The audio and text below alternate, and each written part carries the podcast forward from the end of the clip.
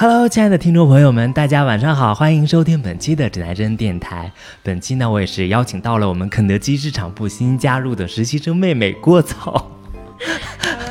大家好，大家好。我就是那位由哥哥取名艺艺名为郭造的一位实习生妹妹啦，很开心见到大家。对，郭造呢是来到这边之后，他其实他的英文名叫 Silence，是寂静嘛。但实际上，我觉得他的话特别的多。虽然你看他在我们的播客当中啊，就比较沉，比较的安静。实际上，她是一个话特别多的小姑娘。而且呢，就呃我们关系好了之后呢，她开始跟我说他们在大学里的一些非常精彩的故事。我。觉得真的是一代更比一代强啊，郭造。哪有哪有？对，比如说你看郭造之前刚来的时候跟我们不是特别好，但是熟了之后给我传递好多他们大学里，呃，看过的比较毁三观的事情，我就觉得哇，实在是太精彩了。我们那个年代虽然也有吧，但是主要是我是一个。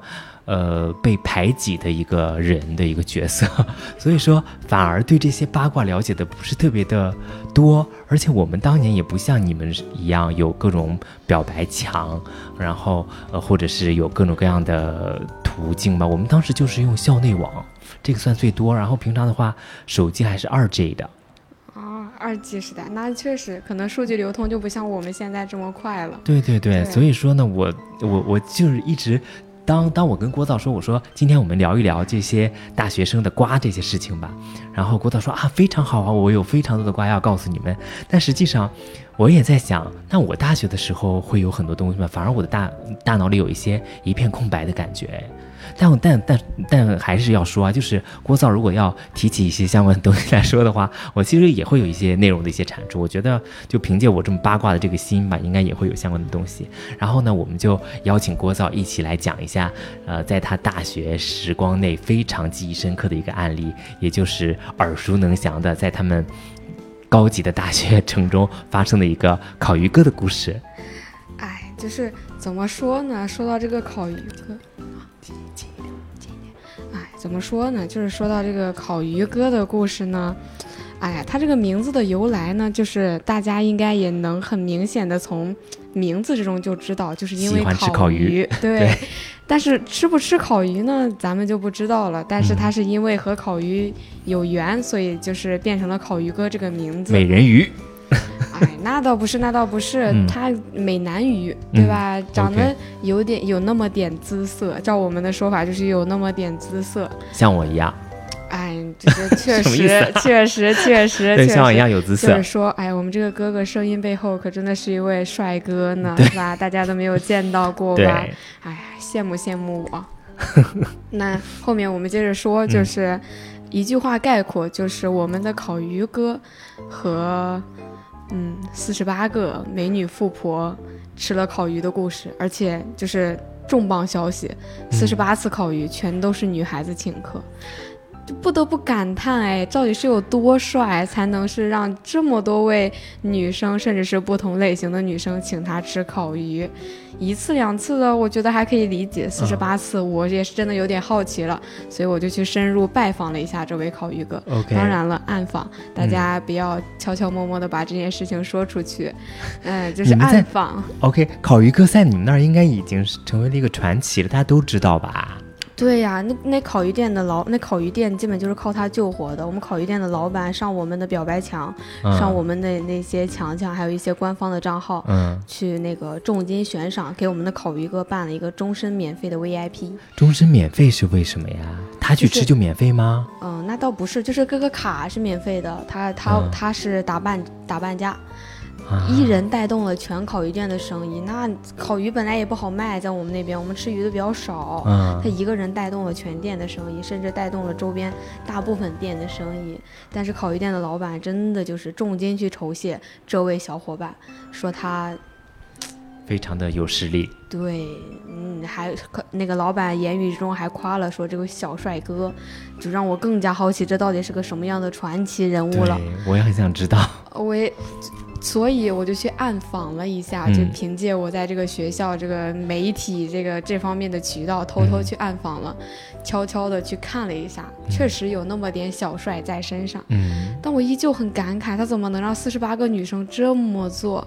后来我才知道，人家只是打着交朋友的名义，然后哭穷，就是传说中的嗯什么都没有，但是有点自信在身上，不信男。对，就是哭穷，就是嗯，姐跟姐姐的说法就是，哎呀，那什么弟弟怎么怎么样，跟妹妹就是，啊，我是个励志的男大学生，嗯，我吃不起饭，我又很爱吃鱼，又小时候家里没有鱼吃，装惨啊！对呀，跟妹妹就是装惨，跟姐姐就是撒娇。嗯，就是哎呀，真是也也，真是没有那种没有亲身体会过啊。具体怎么样，我也是从就是这四十八位女生之中，我有一两位那么认识的里面得知的。OK。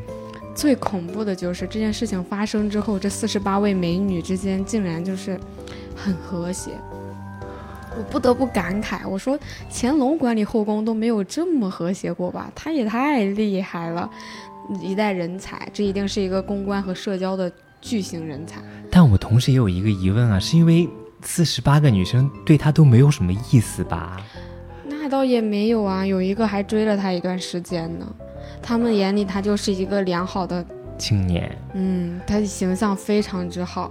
然后，但是确实啊，不得不说，这位烤鱼哥，嗯，还很优秀啦，奖学金也是基本上年年拿，长得也那么有点小帅，嗯，不不得不说，他也是我们学校一个优秀人才吧。但是，优秀归优秀，人品方面嘛，还是要考虑一下的。对，我觉得他最大的问题就是说，天天去吃烤鱼呀。对呀，一个人吃四十八次，对啊，你如果分散在不同的店里，他们老板也不会让你们告白告白墙上去感谢他。也不会爆出来，他可以继续就是，嗯，让女孩子请他吃更多的东西，也有可能去吃了，我们也并不知道。我们知道的就是这四十八次烤鱼的故事啊，有可能有三百六十次，有四十八次吃烤鱼。那毕竟，对对对啊，那万一那个老板有好几家店，那个老板在我们学校周边开了四家店，那别的有可能他去吃的次数不多，老板就就没有感谢了，没有酬谢他。啊，原来如此，我当时还想就是。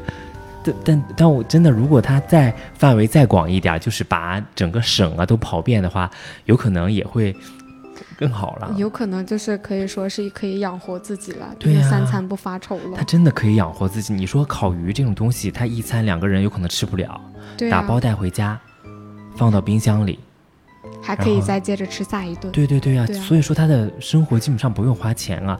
然后。然后有可能也会跟女生要更多的东西吧，比如说，哎，我这个衣服我觉得很好看，他只是，呃，只是稍微提供一下这个衣服，我觉得很好看。然后有可能女生就会给他买啊，因为现在男大学生、女大学生大家都很寂寞。对呀，就是还是很，我也很好奇。但是这个烤鱼哥，毕竟就是我认识的时候，我知道这个瓜的时候，他已经是研一的学长了。研一学长就更有魅力啦，就考上研究生，你们学校又是九八五二幺幺。那也不能这么乱说，对不对？但是确实是，都是等我知道这个事情的时候，我想深入去拜访一下的时候，已经见不到他本人了。我只能在一些零零散散的谣言里面，甚至说朋友的一些描述里面，再得知点他新的故事。当然了，后面也有新的故事了。他有新的故事吗？对啊，有新的 故事。你快点告诉我。这是今年发生的故事。今年这个故事就是说，呃，有好像有点不宜。不宜听，就是可能少儿不宜。太喜欢了，我们这个播客啊，就是黄赌毒为主啊，越黄越赌，越赌越好。被封了，你可不要怪我。不怪你。今年烤鱼哥，咱就称他为嗯，今年应该是去蹲监狱了吧？啊，蹲局子应该进警察局，应该还是要进几天的。今年的故事已经不。局限于吃饭这么简单了，就是说这个这个，可能他寻求的那个精神刺激要更多了一点吧。他已经去开房了，对吧？开房也很正常啊，是吧？你这确实也是都是成年人了，也很正常。但问题就是他进医院了呀，他把人家女孩子搞进医院了。啊，是不是？就大学生玩的比较花了。哎呀，我也真的是没有想到，但是今年这个事情让我赶上了，偷摸跟着去医院了。我去医院实地拍摄第一人，我跟着去了。然后那位女孩子的妈妈基本就是痛哭流涕。那小姑娘有生命危险吗？并没有，只是说那个就是有点，嗯，俗称性行为不当。OK，性行为不当导致了一些。对，就是我不由得猜测，这烤鱼哥看起来是一个历经情场的人，这件事情都不知道。有可能，他只是吃就烤鱼点到为止，哎，只是吃饭是吧？聊聊天。对，今年今年想深入交流一下，没有想到出 bug 了。对呀，他其实也没有很多经验，吃很多烤鱼，大家身体就非常健康，非常强壮了。对。但是更想说的一点就是，那个女孩子特别情愿，甚至就是在出事之后依旧不想放弃他。对，就依旧是因为她妈妈就是把那个烤鱼哥就是告到警察局的嘛，就是那位女孩子就是表示，哎呀没有，我是自愿的，我特别愿意，我还想跟他在一起。天哪，烤鱼哥这个魅力，不理解，我不理解。你到现在都没有给我看过他的照片，他有照片吗？他在我们的网站上流传的是有的，但是基本上都是侧脸照，或者说戴帽子、戴口罩的正脸照片，我也没有拍到。我那天去医院的时候见到他的时候，他已经在警察叔叔的口录口供了。呃，对，就是说没有见到，只是见到了那个女孩子。啊，但是我觉得他真的也挺有本事的哎。对呀，你就是就是说，你你想不到一个男生他能让这么多女大学生为之轻狂哎。就是我很自愿，然后我特别想跟他在一起，然后还为为为此不惜违背自己的妈妈，一个生他养他的人。对，这这就是我我觉得这就是就是年龄大了，性成熟之后，就是人其实也是动物嘛，开始有这种繁衍的需求之后，两个人就必须要发生一些东西，导致他就占领了大脑。其实我我我我还是在想，所谓的恋爱脑啊，或者是等等的一些东西。我们总结起来就是人到了发情期而已，差不多吧？就，就到了发情期而已。对啊，你就是一种大脑，就是大脑的一个突然的一个精神刺激下的一个产生的需求罢了。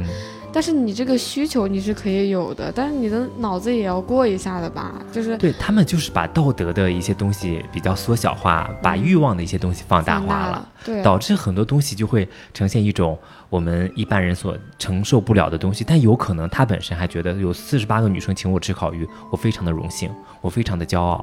对，但是但是但是很奇怪的很奇怪的一件事儿就是说，这个烤鱼哥的故事发生了很久，在我们这个学校基本上发生了很久，但是被爆出来已经是他大学的最后一年了，他甚至还考上了研究生，就是我们他就是证明这他大学这四年里把这件事情瞒的都特别好。对呀，对啊，好离好神奇啊！这个人我无数次感叹他的神奇，在我们学校就是他已经是两年的传奇人物了。我们，哎，但是还是要提醒一下广大女孩子，就是，呃，行为都可以有，但是还是要注意安全对呀，你，你把自己搞进医院呢，你还要自己出医哦，最恐怖的就是医药费都是他自己出的。他干什么玩意儿？就是这个男生，这个我们这个烤鱼哥，大学四年甚至都没有花过什么钱，饭饭有的吃。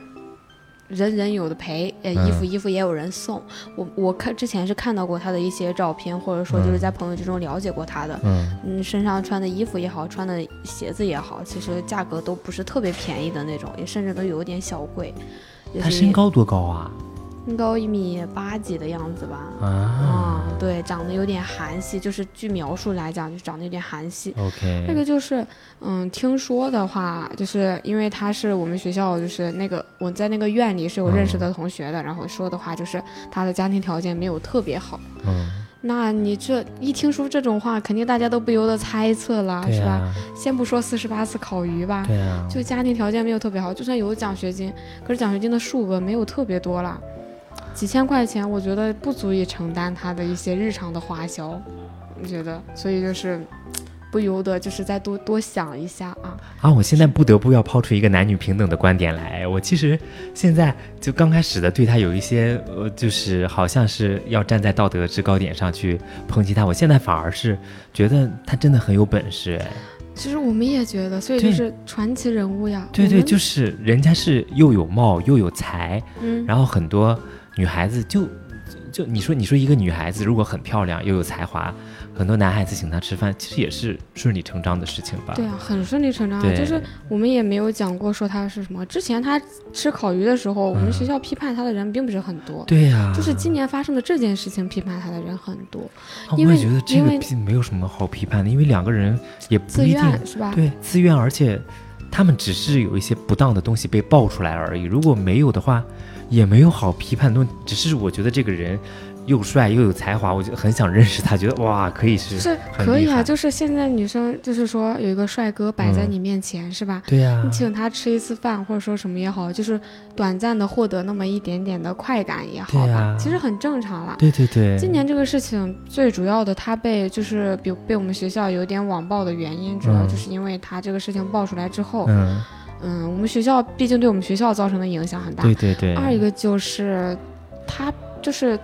嗯，事后对这个女生的态度很奇怪了，就是就直接就是选择抛弃的态度，就是你想想，就毕竟女孩子还是受了点心灵和生理上的创伤的。对呀，对啊，你你做事要做全嘛，你好歹你好歹装一装，先装过这个劲儿，你去你再说啊，我们不合适，稍微有点责任感。但是但是你看，他就更加符合我们。就是那种狠人能够上位的人那种那种标准哎，你看看有用的我就用一下，没用的我马上抛弃你。对，然后我就一步，我觉得以后他会混得非常好，因为市面上的这种人会，我觉得他会在。呃，我们一般的善良的人的认知当中，好像是有一些残酷，但实际上他在社会上拼杀的时候，是一个非常好的品质。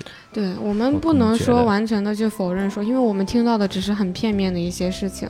对，就是我们只听到了四十八次烤鱼，然后都是女孩子请的。那万一也有他请别人吃的时候呢？只是我们不知道罢了。爆出来的这些事情，不能说片面的去看待这么一个人，然后。其实我就觉得每个人他都有每个人的选择吧，就是他做好他自己就够了。他觉得开心，那我觉得也没什么可以说他的。对啊，我真的我我听完了之后，刚开始大家有些怎么着，现在我反而是就觉得他会发展的很好。你目前来看，我觉得他也是挺什么的一个传奇学长，就是都已经到研一了，奖学金也基本就是我们学校奖学金他也都拿，然后项目什么的，人家做的也都非常好。嗯，而且考上了，虽然是本校的研究生吧，他基本也是保研的，就是直接保了。然后老师老师也非常喜欢他，擅长事故的一些东西，对，能力很强。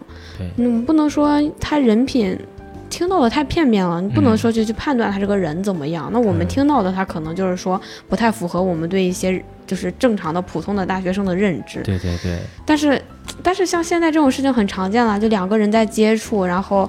嗯，就是我请你吃个饭啊，就是暧昧一下呀，比如说我们聊聊天呀，这种很常见了，非常常见，太常见了这些东西。我就这，我就经常这样，我干这种丢人现眼的事儿，烦死了。哎呀，就是怎么还说着说着还暴露你自己？暴露我自己，但实际上人家也会请请请回来。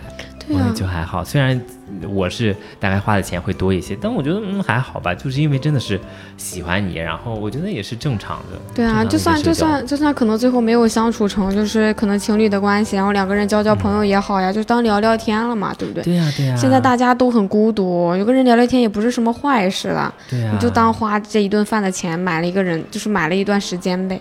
我觉得也还好啦，也还好啦，对啊，好。不能去片面的评价他。我们当时其实学校也是有长得很好看的一些人了，很好看的一些人，基本上，哎，我经我听到都是些乱七八糟的，就是我明明那个女孩跟那个长得很帅的一个男孩睡过，然后后来他又跟一个体育很厉害的男孩好了，然后呢，背后的故事就是那个女孩又怀了孕了，怀了孕以后，这就是感冒发烧都不敢吃药，但最后你也会把他流掉啊。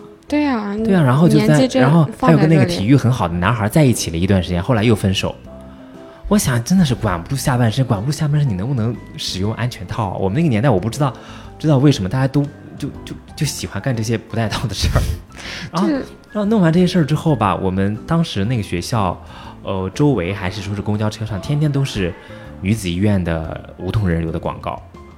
现在也有，就是大现在也大部分情况下都是这样，就是安全措施还是要做到位一点，是吧？你情欲上头，大家控制不住很正常，但是你还是要想好，你万一真的是中奖了怎么办？对呀，这个事情后续要怎么办？对呀，男的一般就抛弃你了呀，因为他就是这么个动物啊，他就是需要尽多的他繁衍后代啊，这样才是符合。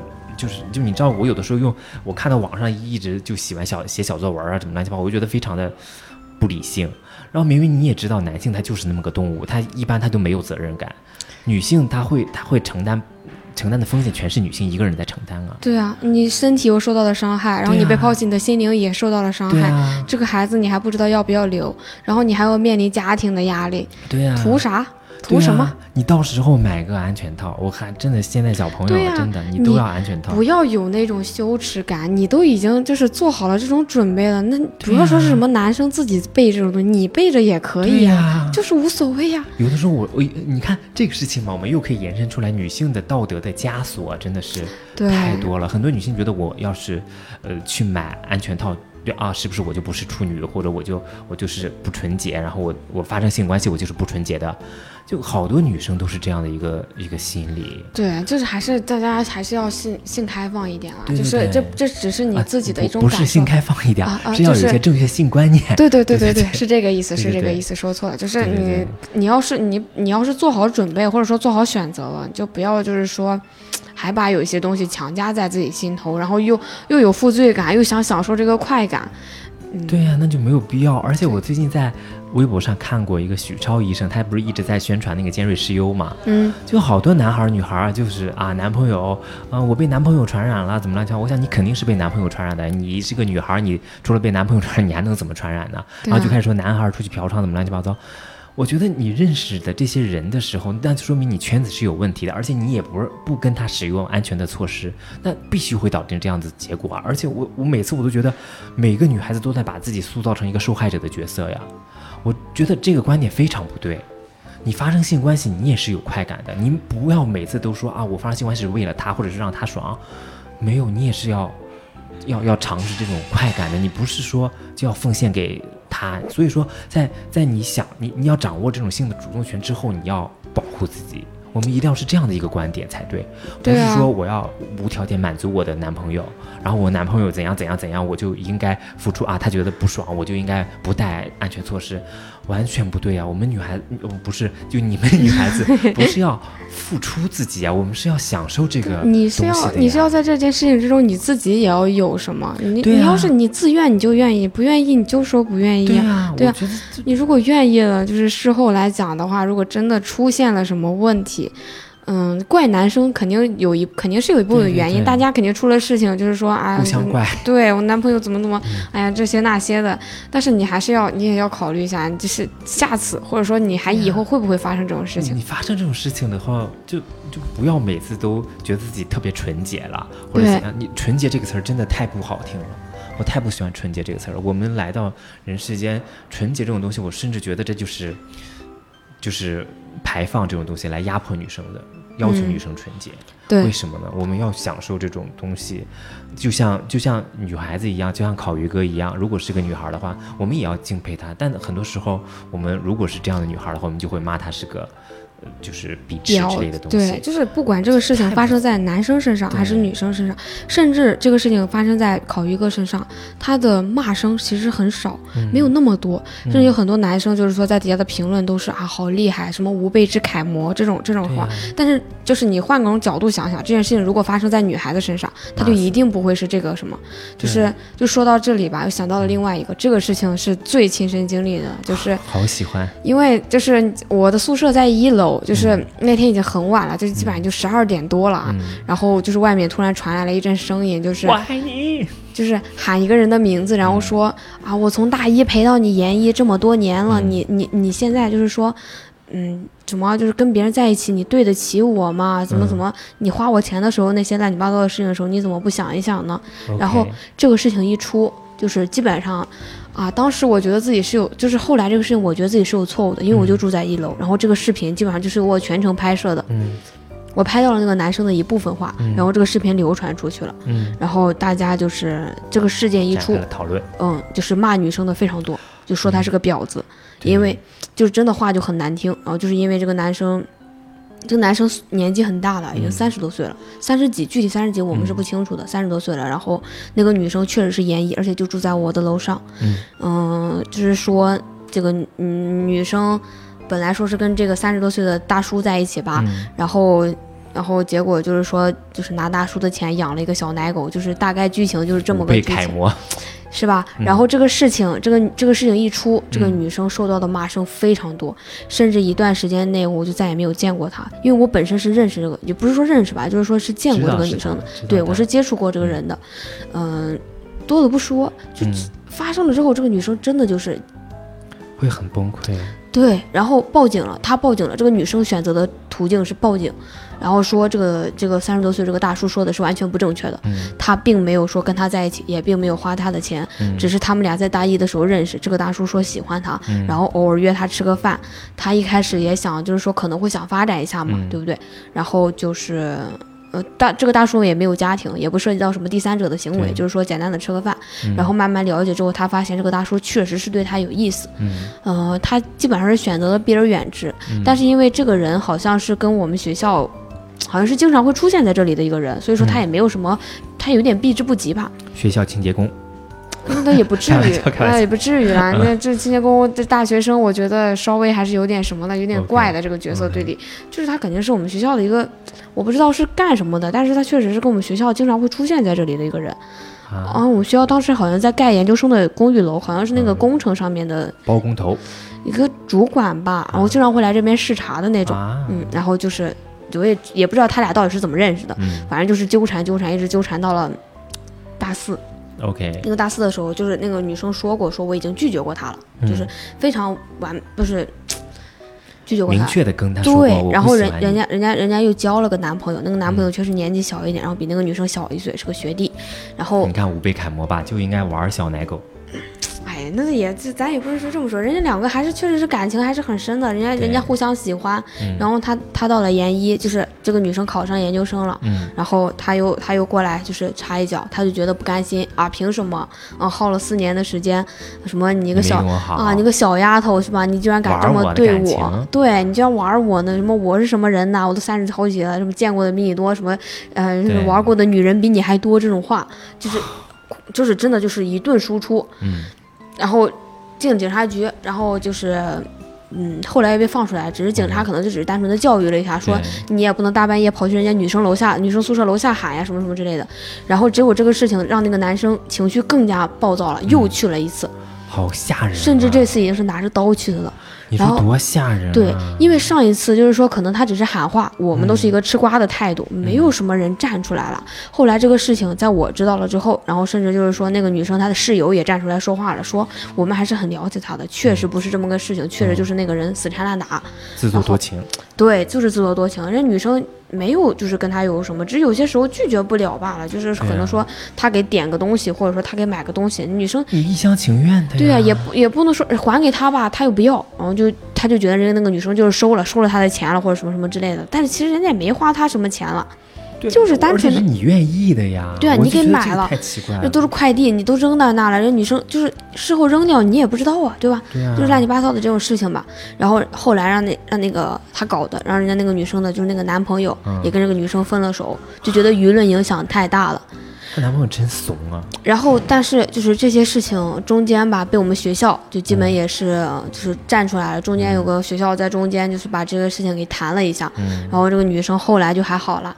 然后，但是就是很过分的，就是，嗯，因为我拍的是有视频在的。嗯。然后，毕竟，然后我在学校又是负责新媒体这一块的，它其实传播力很大了。对。然后很过分的就是我在事后吧，就是过了甚至一个多月的时间里了。我还能听到，就是路上有人谈论这个女生，说这个女生是婊子，就是说这女生怎么水性杨花，啊，就是又玩着大叔什么什么之类的。我就想，就是这个人，这个人的舆论影响力就是真的很大很大。而且很多人现在，你比如说微博上很多热搜啊等等的一些东西，他都没有一个正确的一个引导，大家都是看到什么比较。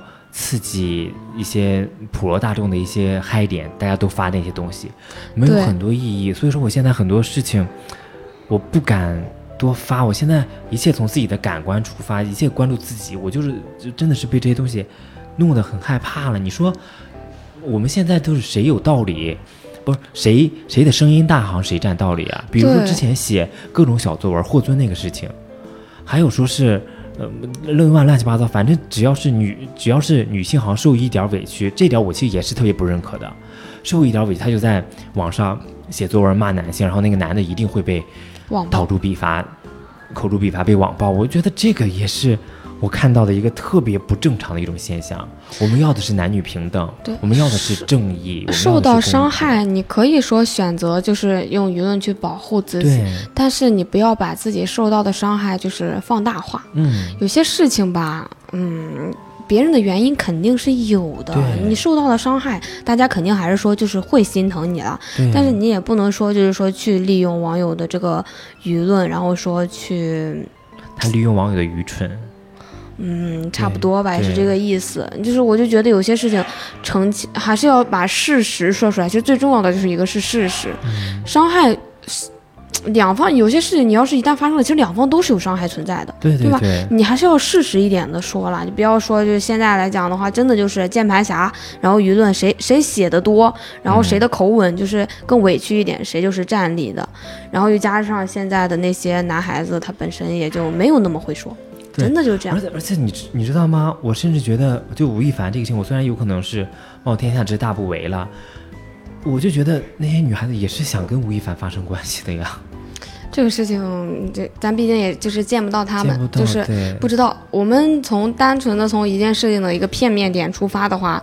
就只能发生片面的一些想法，对对，感觉就是好像自己所有的女孩都受了很大的委屈似的。我我觉得这一点，当然了，他因为拍摄一些东西或者未成年，这个绝对是违法的，确实是违法的。对对对对。但你说那些，我还就就我们也没有说是荡妇羞辱或者是怎样怎样。